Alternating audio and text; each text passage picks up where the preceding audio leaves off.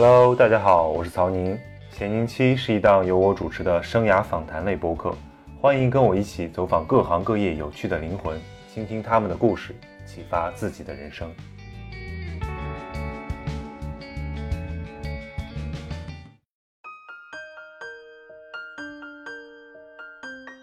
今天我们的嘉宾是脱口秀一姐思文，在舞台上，她总是用尖刻而温馨的风格去打动观众。而我现在来到了他在上海的家里，让我们一起来看看他在生活里到底是个什么风格。刻画喜剧演员一般都有一种套路，那就是从浅薄中发现深刻，从幽默中发现忧伤。我也用这种套路往思文身上试了一下，却发现了更多的东西。在我的想象中，他应该是乐观而外向的，但接触下来。他不仅不是个自来熟、人来疯，甚至还有些腼腆和社恐，不爱说话。最强烈的印象还是他的内省和耿直。我提问题，他的回答有的时候直接的令我害怕，一点都不政治正确，因为他也懒得伪装。思文在成为脱口秀演员之前，一直在企业里工作。脱口秀对于他而言，不过也就是一份谋生的手段。有天赋，有热爱，但也有压力和疲倦。回到那个问题，工作会杀死爱好吗？他说。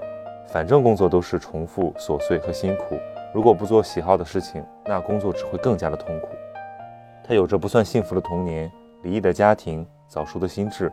长大后是漂泊、打拼、疾病、亲人离世，这些痛苦时不时就找上门来。那又是什么让他在经历了人生的苦痛之后还能保持轻松？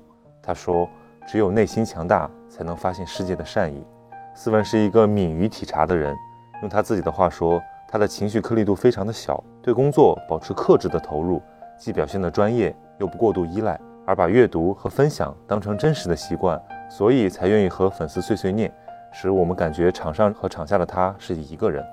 你去看他的微博，会惊奇的发现，他时不时就会回复网友那些千奇百怪的问题，不是礼貌性的回复哦，总是一长段一长段的讲述自己的经历，或是一次次合格的开导，既像人生导师，又像情感大姐。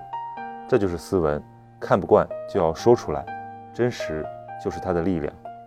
所以那天晚上我采访完之后回家收到了他的微信，他跟我吐槽了另一个记者，我直接笑喷。其实都很丧，开个玩笑又何妨？我回复的那些问题都是我有过亲身体会的。嗯，就虽然那些事情对我现在的我来说是鸡毛蒜皮，但是我我能体会到当时他们在那个情境下。他们的痛苦，嗯，就对他们来说是一个巨大的痛苦，但是对我来说，可能我我知道这个问题的答案，我觉得我只需要就是不费吹灰之力，我就可以去，我就可以去，嗯，解答或者是有所点拨吧。我觉得其实如果是当初我在这个阶段的时候，如果有人对我提出说说这样的话，我会我会非常受用。嗯，我觉得可能我。我一个很早的举动就会帮到很多人吧。同时，我觉得我选的那些问题都是比较有代表性的。嗯，就可能你作为一个直男来说，他他说是一些破事儿，但其实对于很多女性来说是一种很真实的困扰。嗯，然后我觉得，其实我感觉是在积德，就是是吗？嗯，对。哎，但这种转变其实就嗯，变成了一种有点像导师一样的感觉，或者说就是从一个我喜欢的一个呃演员，然后慢慢变成一种。嗯，怎么说呢？也不能叫什么人生偶像吧，这种东西就是，但是你会给大家一些传递一些价值观，对吧？人生的态度。我觉得这个是我的生活中的一个状态。嗯，就是我生活中会有很多人、很多朋友会来咨询我他们的问题。嗯，我可能因为自身经历的痛痛苦比较多吧，所以我就。看过很多心理学的书，嗯嗯，也尝试自我疗愈过很多这些问题，所以我对很多东西都比较见见解，这这些痛苦，嗯嗯。然后那个，我觉得周围的人他们就很喜欢问我这些，我也能每次给到他们非常非常切实的回答，然后让他们觉得觉得非常受益。所以说，我觉得这是一个很自然的一个一个过程，我并我也没有在。刻意的 当人生导师，嗯，虽然“人生导师”这个词对我来说很恶心，对我，所以我我刚才讲的时候，我觉得说没有人喜欢当人生导师的。对对对，就是这种好为人师，其实是很恶心的一件事情。但是，我最后当我发现我在做这些事情的时候，我的目的性不是在自我满足，就是其实有曾有一段时间，很长一段时间，我觉得我去回答朋友的问题，我的一个很巨大的动机是自我满足，就是觉得哇，我好厉害，就是那种自恋。我觉得这种动机是很很愚蠢的。嗯嗯。当我发现我在做这些事情的时候，我的动机并不是在利己，而是相对利他的时候，其实我对这件事情就比较放得下了。嗯嗯。然后在别人再说我是什么人生导师、什么情感情感大大姐什么的，我觉得我已经不是很 care 了。我觉得这就就是这就是我想做的事情。这这个这个心态变化是最近这这一一两年发生的吗？还是说有一阵子？我觉得大概十三四年前吧。因为生病了还是怎么样？不不，因为因为可能做了这项工作，它其实这个工作在舞台上面，它能够巨大的满足你的自恋，就是就是你的自恋。我觉得我的自恋已经被就被喂饱了。对，嗯，对，就是其实。当你发现你是如此有存在感的时候，你就不是那么想找存在感。嗯嗯嗯，就是所以说，我觉得会有这样的转变吧。就是这个做喜剧这个工作本身，它需要很强大的这种表达欲，或者说你你讲的自恋在里面。那平时在底下，你会觉得这个能把你掏空了吗？或者说你需要别的方式去休息？就好像大家会以为说喜剧人在舞台上、舞台下是两个面孔，可能在生活里很丧、很平静。不苟言笑，会这样吗？我觉得任何做艺术类工作的人，我姑且把它称之为艺术哈，就是任何做这方面的工作的人，他基本上都是情绪颗粒度非常小的人，嗯，然后非常敏感的人，他在生活中一定不是一个特别傻乐傻乐的一个人，嗯，做脱口秀也是一样，就是你有你要有足够的敏感度去甄别那些非常细小的情绪，那你就不可能有特别特别高的那种人物基线，对吧？就是每天就很开心。我觉得这是不可能的事情。嗯，然后同时呢，其实大部分，比如说画家，比如说那些作家什么的，他们平时很沉静，或者是非常非常的不苟言笑，大家会觉得很正常。但是做喜剧的人，大家会觉得是这是一个戏剧性的反差嘛，所以会比较关注这个事情。嗯，所以就会形成啊，喜做喜剧的人生活底下都是很丧，反差很大。嗯，其实那是正常。对，其实很正常。我觉得，我觉得任何一个做文艺工作者都是这样子。嗯嗯。但其实就是说，我我我我的理解啊，就是作为一个观众，我觉得脱口秀还是一个很真实的一个艺术一个形式。它其实不要求很多，比如说像电影演员或者说话剧演员扮成另一个人，他在舞台上的时候就是他自己。那么这个时候的他其实会很容易把自己生活里面的那种态度或者说那种人的那种质感表达出来。嗯就是那我觉得，包括你和你的同事，他们大家在舞台上很喜欢这个人，多半是因为我们相信你们平时就是这样的，对吗？对，平时也确实是这样啊，就是平时的某一面。但是对于大多数来说，我觉得其实到你某个岁数之后，你就会发现，不是你不是愿意跟所有人对话的，嗯，就跟太多人说话是一种消耗，嗯，就是如果你跟你频道差不多的人在一起说话，大家是是舞台上那个状态，甚至比舞台上欢乐很多，嗯。就像你看那个吐槽大会的那个突突会，嗯嗯，后后期对，它其实是相对真实的一个状态。你们为什么后面把这个东西加进来？是因为觉得那种状态挺自然、挺好，是吗？对啊，就很开心啊。就其实编剧在一块儿，平时的状态就是，因为大家是对路的嘛，是同频的，然后你的喜剧品味也比较一致，所以大家在一块儿就会疯狂的搞笑，就每天就笑到流眼泪的那种，就远远远比节目上好笑太多了。然后大家又有共同的铺垫、共同的认知。所以说，其实突突会是一个相对真实的状态，然后大家就觉得啊，这个这个东西很宝贵，应该呈现出来，就这样子。嗯。每次你上台前那种那种心理状态是怎么样的？就是你是很自然，还是说会非常的就不适应，要热身一段时间？看阶段吧。最初非常紧张，就当我刚进入这个行业的时候，哇塞，紧张到声音发抖，动作变形，就是这样。后来你会发现，紧张是一个。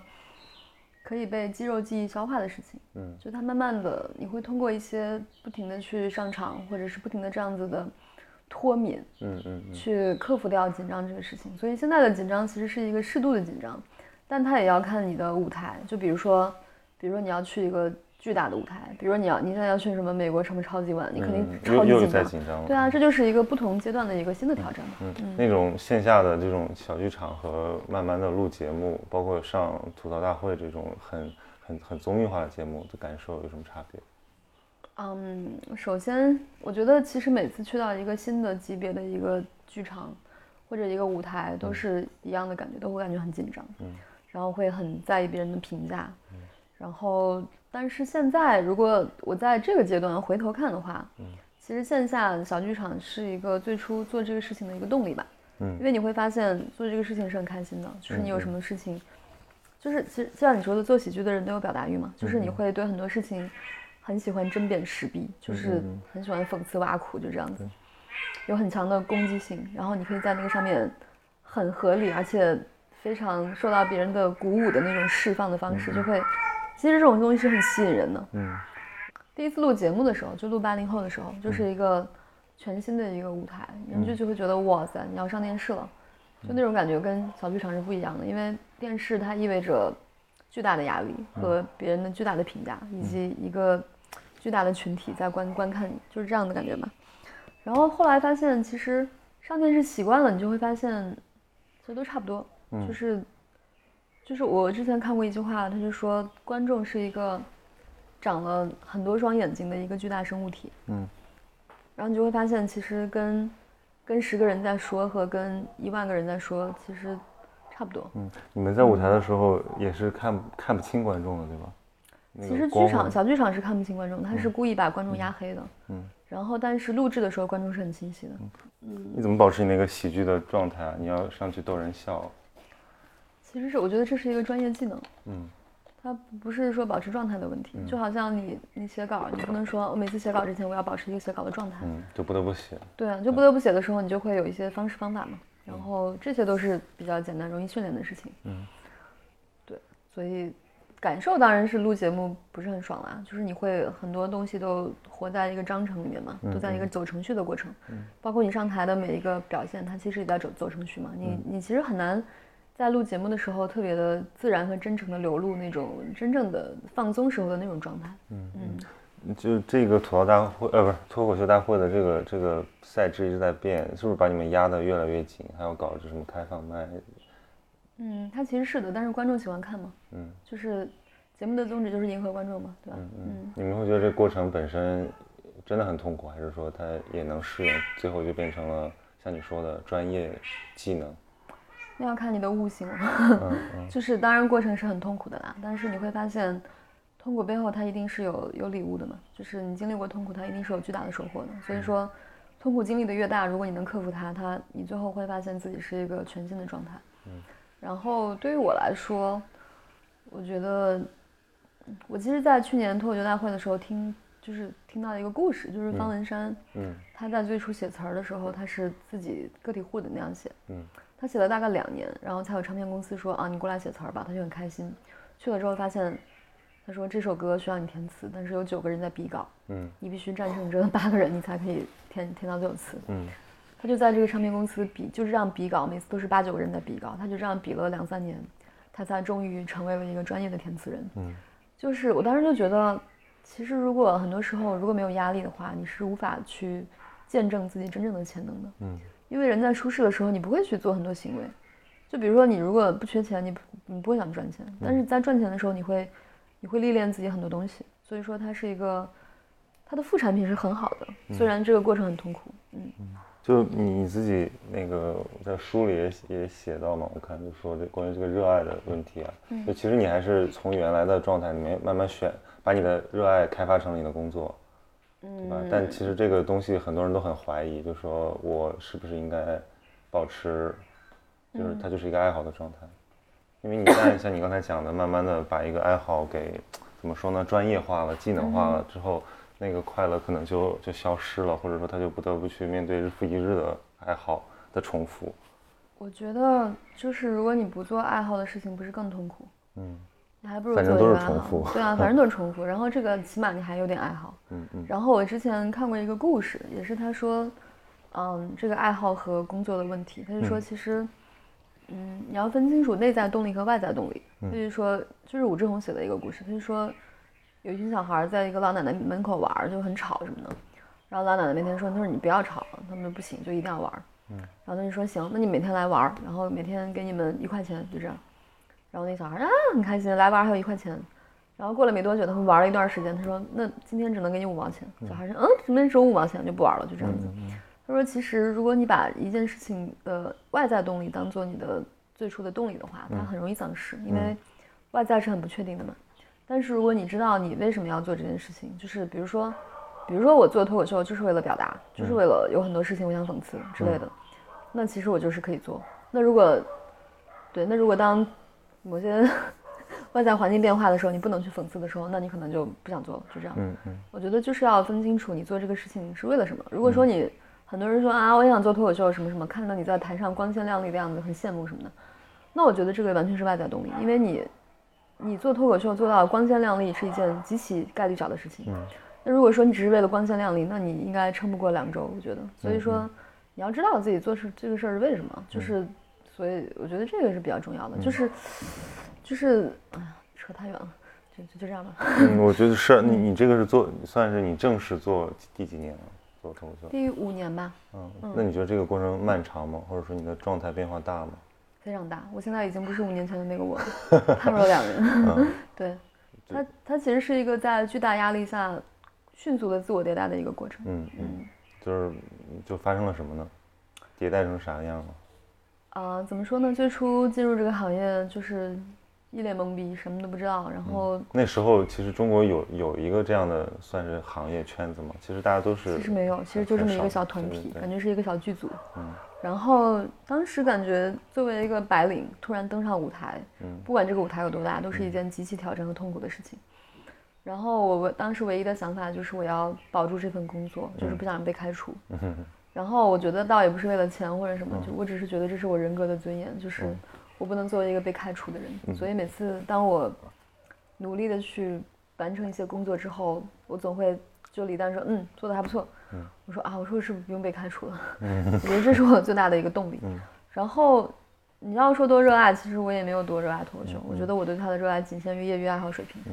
我并不想投入很多精力做这件事情，但是我只是觉得人活着就是为了提升心智。嗯，我觉得这个事情对我来说提升心智。对，嗯嗯，我觉得这个事情对我来说挑战更大，我一定会从中获得更多，而且我觉得这是一个很精彩的世界。嗯，我是一个热爱精彩的人，就是我很难接受平庸。嗯，所以就是得自己折腾自己嘛。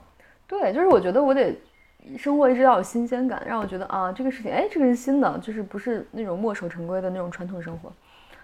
然后呢，就是这是第一个阶段吧。第二个阶段就是我在这个行业稍微稍微能够胜任一点点的时候，我就在想啊，当时其实第二个阶段是在为自己挣得一些尊严。嗯，就是我老觉得当时当编剧的时候，我已经做的还不错了，就是没没什么问题，我觉得做的挺好的。嗯。然后，但是我发现编剧这个工种是没有什么尊严的，就是不管从收入，他人做嫁衣，而且可能还不留名。我觉得不留名对我来说都不是问题，嗯，就是我觉得最最最难受的就是你你觉得你很重要，但是没有人觉得你重要，嗯，然后比如说吐槽大会，我觉得我付出了很多，就是包括我，嗯，我去那个啊，这也是一个不留名，对，就是别人每次说，哎，吐槽大会怎么没有见你上台？你参与了吐槽大会吗？就这样，我想我很重要啊，我为什么没有参与？然后还有就是你会觉得。会遭到一些尊严的挑衅，嗯，就是别人会说，你这写的什么破玩意儿？就明明是他不太懂，然后他就会这样说。我就觉得，然后李诞去了，他说啊，这写的很好，就是同样一篇稿子，嗯，我就会觉得这个为什么大家会对不同的人这个态度差距这么大？嗯，然后后来我就发现，其实有一句话说的蛮对的，就是当你强大的时候，你就会发现这个世界充满善意，嗯，所以其实我是为了去挣得那份善意，嗯。然后我就觉得，啊，那我就上台吧。既然你们这么喜欢上台的人，嗯，那我就拼命上台吧。虽然我也不不觉得我能做得很好，嗯，但是我总总得去做嘛，就这样。然后我就上台，就这样。上台之后好像呃还行。然后这个时候，另外一个命题就出现了，就是我觉得，就是就是我是谁的这个问题，嗯，就是当你突然，比如说有一段东西爆火或者什么。所有人就会向你投来一些让你觉得很莫名其妙的善意，以及吹捧，以及各种虚的东西。然后我就会想啊，一个月前他还是一个很讨厌我的人，为什么现在变成了一个这样的人？我在想，我我到底是谁？我觉得人最大的痛苦来自于你不知道你的坐标在哪里，你不知道你是个什么样的人。然后很多人骂我，很多人夸我，我不知道哪个才是真的。我经常会觉得很困惑。所以我当时特别理解那些选秀歌手一夜之间就得了抑郁症的那种事情，迷失掉了，就迷失了，你不知道自己是谁。然后，就当时就是在找自己吧，就是包括对待那些评论，好的也好，坏的也好，你就会在努力的找真实的自己到底是什么样，就是对，其实是在自我认寻找自我认知的一个过程吧。嗯，我觉得直到最近吧，可能这两年啊，去年开始，嗯，我才开始稍微放掉了一些评价这个事情，嗯，然后我才，我现在的阶段是在找一些，因为因为我刚才说，就是脱口秀其实不是我一个真正很热爱的事情，就是我见过很多做他们热爱工作的人，就他们他们做工作的时候是那种充满了完全忘享受投入，对，虽然这个工作很有挑战，我觉得对我来说也有这样的事情，虽然他不是他不是专业的，嗯，比如我去。买衣服啊什么，就这些事情，包括包括去跟别人聊天儿这种事情，我觉得我都没有什么报酬，但是我还挺愿意做的。然后很多问题，我觉得我还挺愿意去传递给别人的吧，这样子。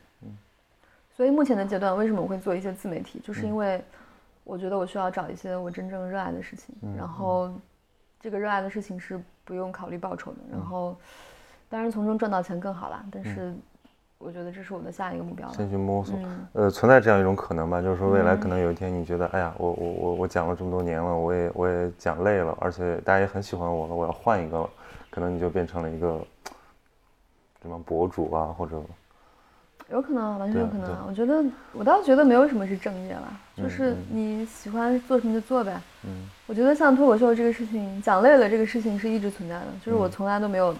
讲完讲完一次都会累是吗？所以我每次都很累，我不想，我一点都不想参加节目，我一点都不想做这件事情。但是我觉得就是刚刚我说的各种动力去推动我做这个事情。嗯。然后这个动力它其实也是也是在不断的变化的，所以说，我觉得有一天我可能对它会彻底丧失动力吧。然后我可能会做一些，当我有能力的时候，我会做一些自己真的想做的事情。那也许有一天我会发现啊，我还是挺热爱这个事情的。嗯。我觉得它都是在变化中的吧。所以所以说。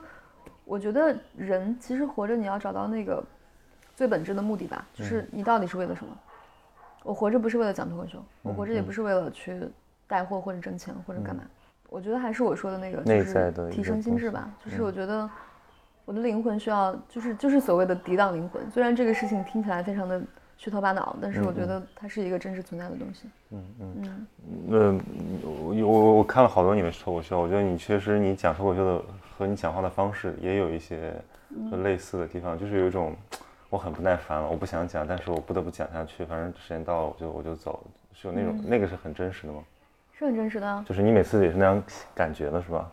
对，我真的很不想讲。嗯。我也我也不太享受接受大家的欢呼，然后。有时候是享受的吧，我觉得这个东西还是会会去嗯满足你的自恋的一部分吧。但是大部分时候我是比较喜欢一个人待着，或者是跟频率比较同频的同频的人就是聊天吧，就是这样子。所以其实我觉得很多时候那些东西还挺挺虚无的，就是我一直觉得。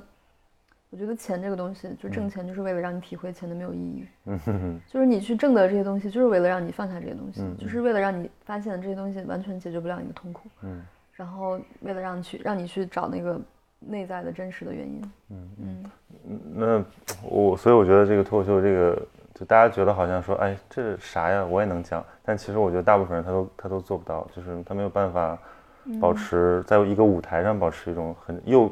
就是其实，在演，但就是又是一种很真实的状态。你你你有你有那种什么类似于很多这种舞台的上舞台的人都有的那种，就是人来疯吗？表演型人格？我完全没有，完全没有啊。我应该是人来不疯，人来不疯，人越多越人来慌。差不多吧，就是我真实的我就是，我觉得人就是特别是人多的时候就没我我特别讨厌那种大家在一起吃饭，然后他们说啊你讲脱口秀的，你怎么这么不爱说话？我想他妈的关你屁事！我就是不爱说话，我就不说话，就这样。我觉得是我本来的勇敢和强大支撑我做这件事情。嗯，然后我从小就这样，就是见到那种傻不拉几的，我就实在忍不住想骂他们。然后虽然小时候没有什么技巧，嗯，然后我记得小时候我妈有个朋友，就是特别的傻，我觉得。然后我当时上高中，嗯，结果他就去我妈的那个店里面，嗯，我在那儿坐着，两个人说一些很傻不拉几的废话。我当时特别讨厌那个人，我不知道为什么，嗯。然后我就站起来，我说：“我说你什么时候走？”我妈说：“等一会儿，等一会儿，我还要跟叔叔聊聊天。”我说：“跟他有什么好聊的？”就这样，就当着他的面。嗯。我妈说：“你怎么这么没有礼貌？”然后那个叔叔也很尴尬，他说：“哎呀，你女儿真是牙尖嘴利。”就这样。然后他说：“你怎么这么没有礼貌？”我说：“你，我说你慢慢聊吧，我走了，我就走了。”嗯。然后我觉得这是我从小的一个一个一个比较真实的，就是你的性格，这是我的性格。这种性格有没有让你在生活里面变得很？很锋利，或者说，我是啊，我其实生活中是一个爱憎分明的人。对，是不是？你觉得是吗？有 attitude，就是我是一个怎么说呢？我生活中是一个，如果我觉得我不是很认可这个人，我应该是很难接近的。嗯嗯嗯。就是程璐对我的评价是，他说你是一座冰山。嗯嗯。但是我觉得对我来说，就是我觉得很多人，我就是不认可，就是觉得我就不想靠近你，然后你也不要跟我说话。嗯。你跟我说话，我也会怼你，就是会让你很尴尬。嗯。我会让你非常难以下台，就这样。不管你是谁，然后。但是我觉得熟悉我的人会发现我另外一面吧，就是其实还挺好相处的，比较对，就我觉得我是一个挺好的人，然后而且有些有些时候会会对别人难以拒绝，就是很难 say no，所以我的外在跟内在其实差挺大的吧，就是大家看到的我，包括台上的人看到的我，就是那种什么犀利啊什么那种，我觉得其实都不是很真实的我，然后嗯。他们会每次给我写的那些词儿，什么老娘今天就把你，然后我在想啊，你都要心理建设一下才能说说。我不会说，我 我就会说，我说我说你给我改个词儿吧，我说说不出口，就这样子。所以我觉得其实做直播这件事情让我挺开心的，是因为我觉得大家可以看到我相对真实的一个面相，不是台上大家看到的啊，他很犀利，他很强势，什么他对老公什么什么，其实。其实真实的我跟我跟程璐相处的状态就是极其平等，甚至我还比较弱势。嗯，所以我觉得，嗯，最近做这些事情能真实一些，我还挺开心的。嗯嗯嗯，对，也算是疫情给你带来一些影响，一些状态的反思。对，疫情这个事情对我来说，这个疫情对我来说也，我觉得对很多人来说都是一个巨大的一个转变吧。对，嗯，感觉生活节奏太快了，然后突然暂停，停下来想一想。对，你会反思到很多东西。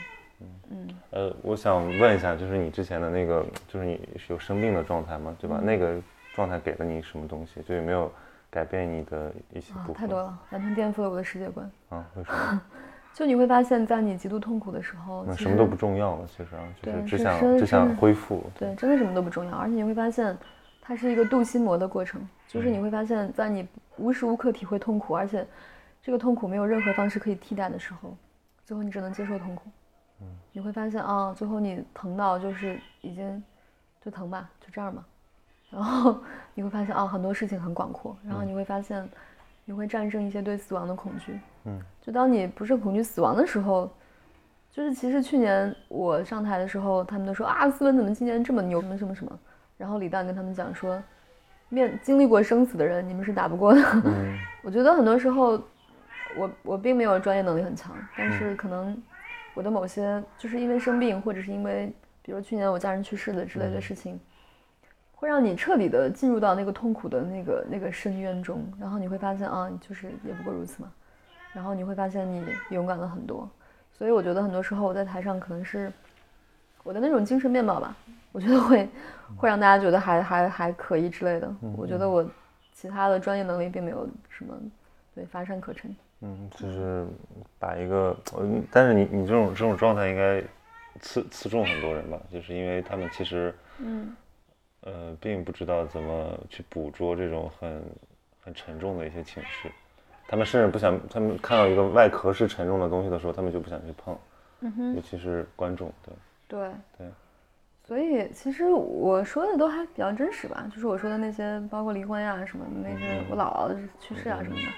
都挺真实的，而且它也是确实是你你度过了这个事情，你已经消化过这个事情，你知道它的本质是什么，然后你才能够去比较轻松的面对它。嗯嗯。同时去舞台上讲这个事情，对我对我自己来说，离婚那个不算，离婚那个我早早已经没没有任何感受。嗯。对我姥姥这个事情，对我自己来说也是一种救赎吧，就是对我讲完之后，我也就彻底放下了。嗯嗯嗯。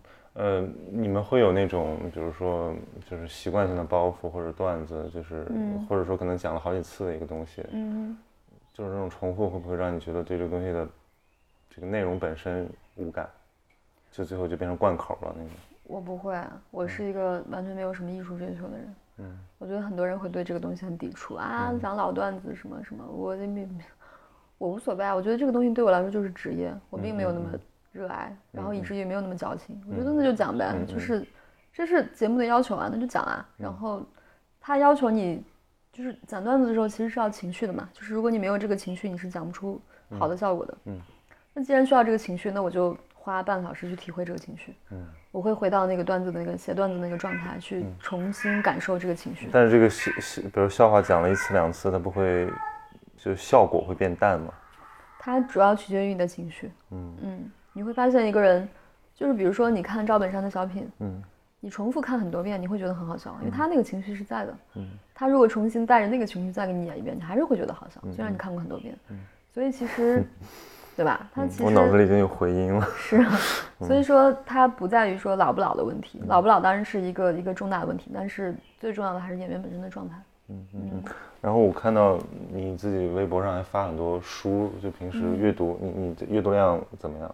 就是你看书很很一般，很不怎么样。但但你有看书的习惯，是日常性的？嗯，会吧。嗯嗯，就能能能讲讲吗？就是你觉得阅读对你的意义，或者说？为啥你你爱看书？至少肯定比很多人已经很，嗯，看看了很多书了。我觉得阅读会给我很多答案。就是我的前半生就是一个很痛苦的人，就是我我觉得我的痛苦来源于找不到很多答案。就是我从小就开始前前半生，对对对，我的标题都想好了，斯文的后半生。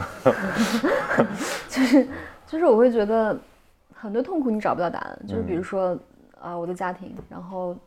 我的家庭倒不是问题，我的家庭带给我的影响是一个问题，就是我为什么会这么难受？嗯嗯，我经常不知道为什么。我觉得很多人都生活在这样的状态，就是活得很痛苦，觉得自己每天就在抱怨啊，我又穷又忙什么什么，但他不太明白这个问题的本质是什么。嗯，就你为什么又穷又忙又痛苦？为什么有些人就可以很开心？嗯，所以我 最开始是，最开始小时候我我觉得读书，小时候读了很多那种世界名著。嗯。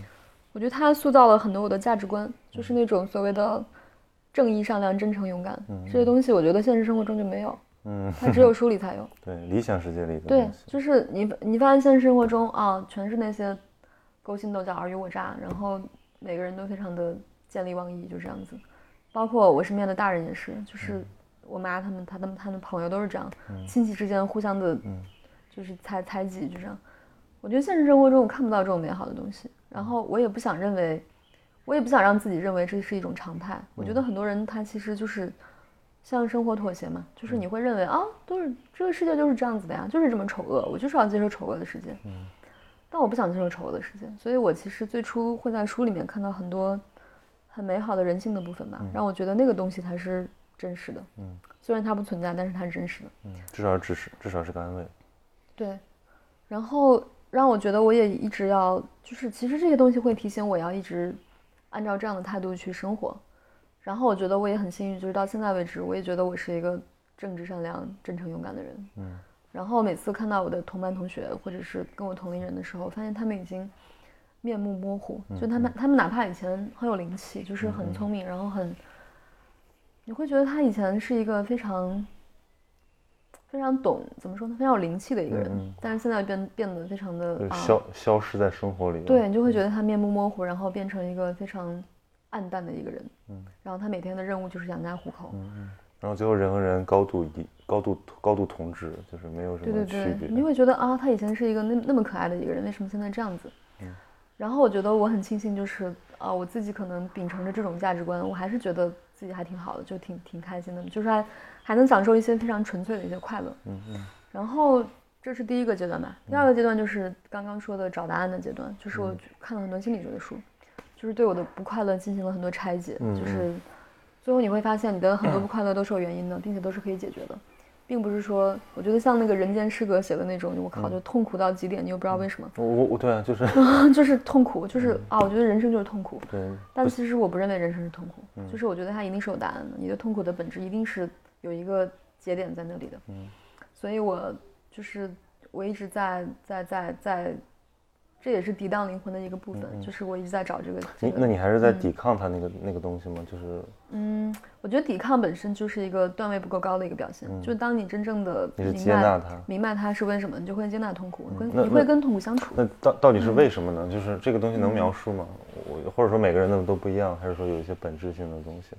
你的这个拆解是通过，比如说理论，或者说，呃，把人还原到呃心理的一些心理学、心理学的那种范式里面去，还是说，我们用一种灵性的东西，用一种情感的东西去拆解它？都有，因为它的命题很大，所以它拆解是很多层的，一层一层扒开。嗯，其实现在现在我觉得现在很多年轻人他们相信这个丧才是生活的一个本质，就他们觉得人就是开心不起来的，然后呃有开心那个是是很幸运的事儿。当然，这也比强行正能量要好很多，已经进步了很多了。嗯，但你觉得这个还是有这个？我我我觉得这样是片面的吧？我觉得。当然，我认为是片面的。我认为生活的本质，他太不积极了。他他他其实本身不参与生活，但他又抱怨生活。我我我们会觉得说，那你为什么不去做点什么呢？我觉得积极消极它都不是根本的问题，根本问题是你是否能够自洽。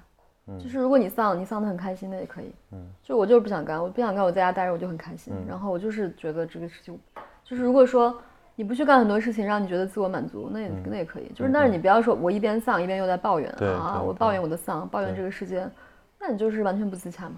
所以说，我觉得这个就是问题。我觉得人只要表里如一就可以，就是像那个太宰治那种表里如一的痛苦，就是你你很真真诚真诚的丧，就是哪怕是最纯粹的痛苦，它也是一种享受。嗯嗯。所以我觉得其实人就是要纯粹一点，就是你你纯粹的痛苦也好，你纯粹的快乐也好，你纯粹的矫情也好，嗯，就是就比如说前前段时间我看了一本书，就它的名字叫《恶俗》。嗯嗯，我也看过那本书。对对对，我觉得他写的特别好。他就说其实。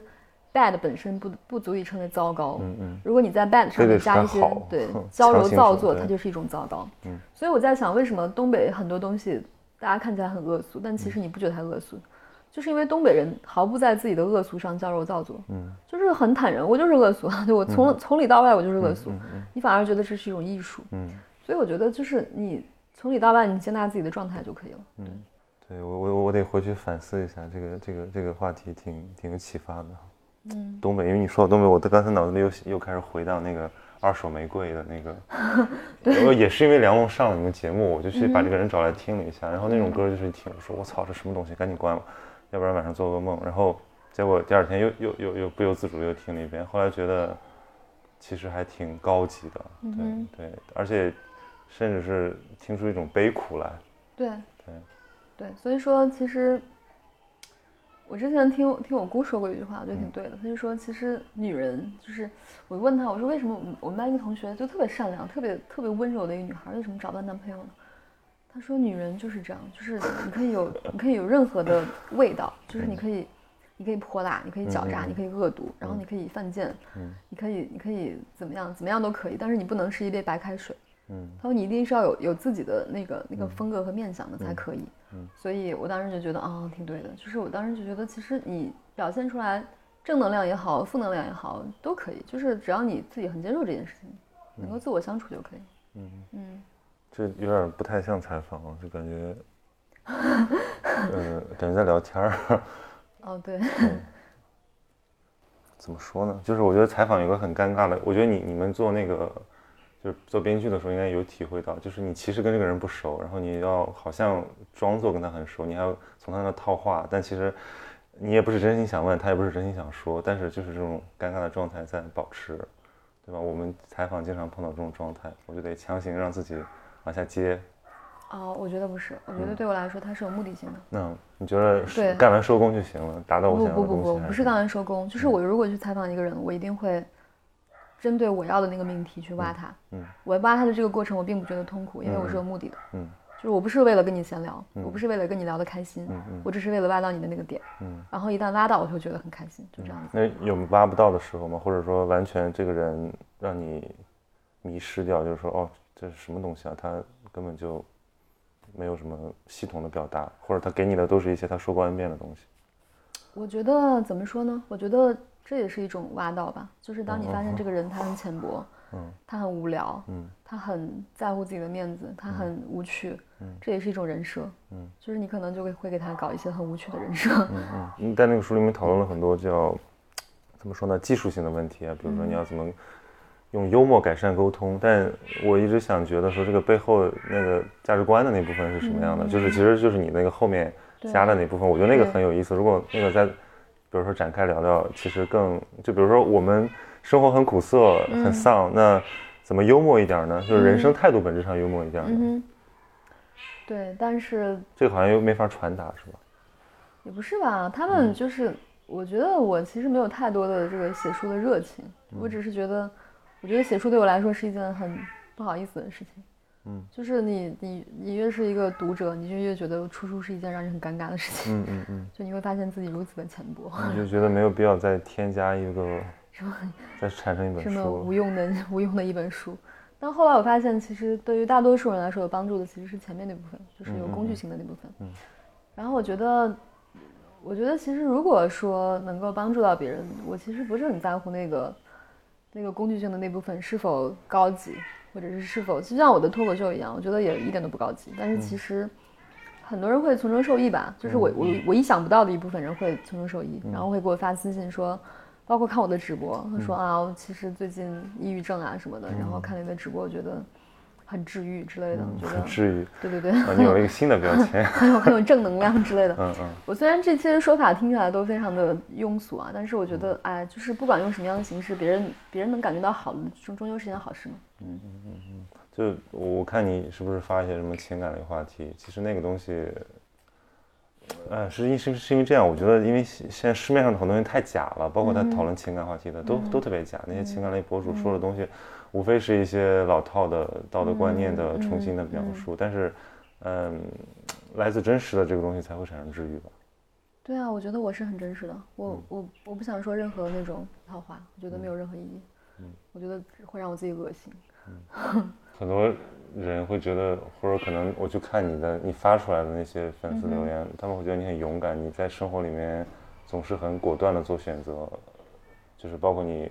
离开离就不做白领了，去说这个了，然后，嗯，非常坦诚的去讽刺很多这种大家习以为常的生活中的这种很很无聊的一些事情。嗯，你会有这种觉得说自己，哎呀，我我还挺果敢的，或者我是在给别人做榜样吗？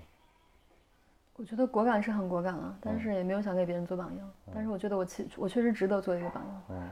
就是大家大家不敢，然后然后就会有这种什么类似于长辈话说，哎，你还是要听长呃那个老人言啊，就大家都是这样的，你为什么不这样啊？我我我我都不知道怎么去反驳这个东西。我觉得当你认识到这个事物的本质的时候，你就会知道为什么不这样了。嗯。当你知道为什么不这样，你才能不这样。嗯。它是一个就是你在知情基础上的一个顺带的一个动作，不是为了叛逆而叛逆。嗯。为了叛逆而叛逆，就是一种极度的矫揉造作。最后一个问题啊，就是最后一个话题，就是说，我觉得。我们刚才聊了这么多东西，其实我很钦佩你的一点，就是你从这种生活中收集细节，或者说收集一些这种，呃，我们普通人都有感受，但是没有去珍惜，没有去呃洞察它的那些点，那些情绪也好，那些表达也好，甚至那些尖锐的讽刺也好，这个习惯是怎么养成的？就是怎么，我们可以说怎么观察生活？我觉得这是一个天生的敏感度吧，就是我是一个极其敏感的人。嗯。极其敏锐吧，然后，所以我的快乐和痛苦都会是常人很多倍。对，所以我经常在想，我要是现在死掉，我没有任何遗憾。嗯，因为我觉得人生的巨大的快乐和巨大的痛苦都体会过。对，所以我觉得这是一个天生的东西。然后，如果说你要后天去训练这个东西的话，那你就需要多看书。嗯嗯，因为我觉得书里面会，就是写书的人，他一定是有很多细腻的东西。嗯嗯。当你习惯于这种细腻的体验的时候，你的你的生活的视角会变得细腻。就如果说你一段时间不看书，或者是不去思考这些事情的话，你会变得迟钝。我觉得，就是你你看问题会觉得，哦，这个事情就这样呗。嗯。但是其实不会多想想。不会多想。但是其实你如果经常阅读的话，你就会发现，哦，他其实背后有这样那样，他那个表情是什么，他那个眼神是什么，你会颗粒度非常的小。我觉得这是一个行之有效的方法了。嗯嗯。